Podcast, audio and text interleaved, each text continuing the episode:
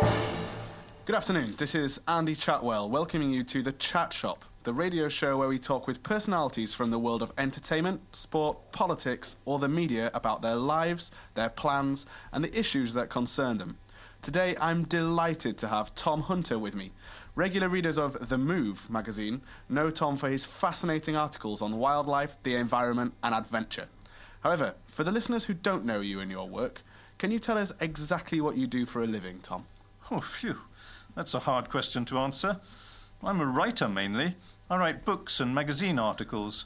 But I'm also an adventurer and an explorer. I love danger. I'm addicted to risk and excitement.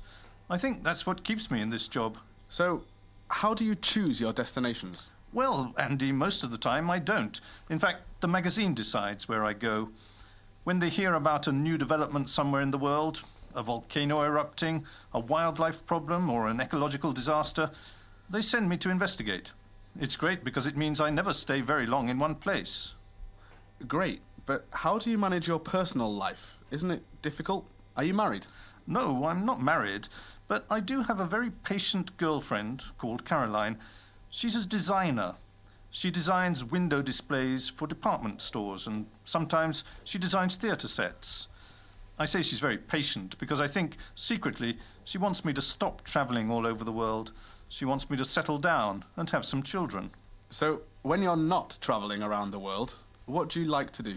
I love reading, especially comics. They're full of colour, adventure, and fun.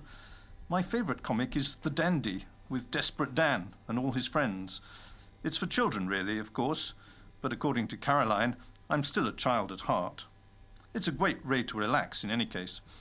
I also like drawing, and I'm very interested in art. I try to visit lots of exhibitions when I'm home and abroad. Languages are another of my passions. I find it fascinating to learn how different cultures communicate, and I love learning about their customs and traditions. So, who is your favourite artist? Oh, difficult question. There are many artists I admire.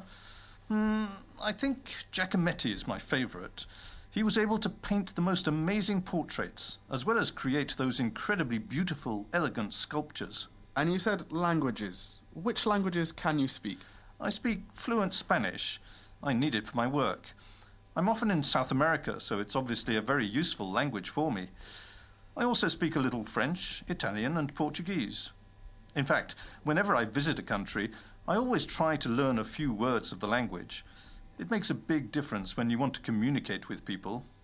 You say you speak French and Italian. Do you know France and Italy well? I know Paris quite well. I sometimes go skiing in the Alps, and I also know the southwest a little. But the French are complicated people, and I don't feel I really know France.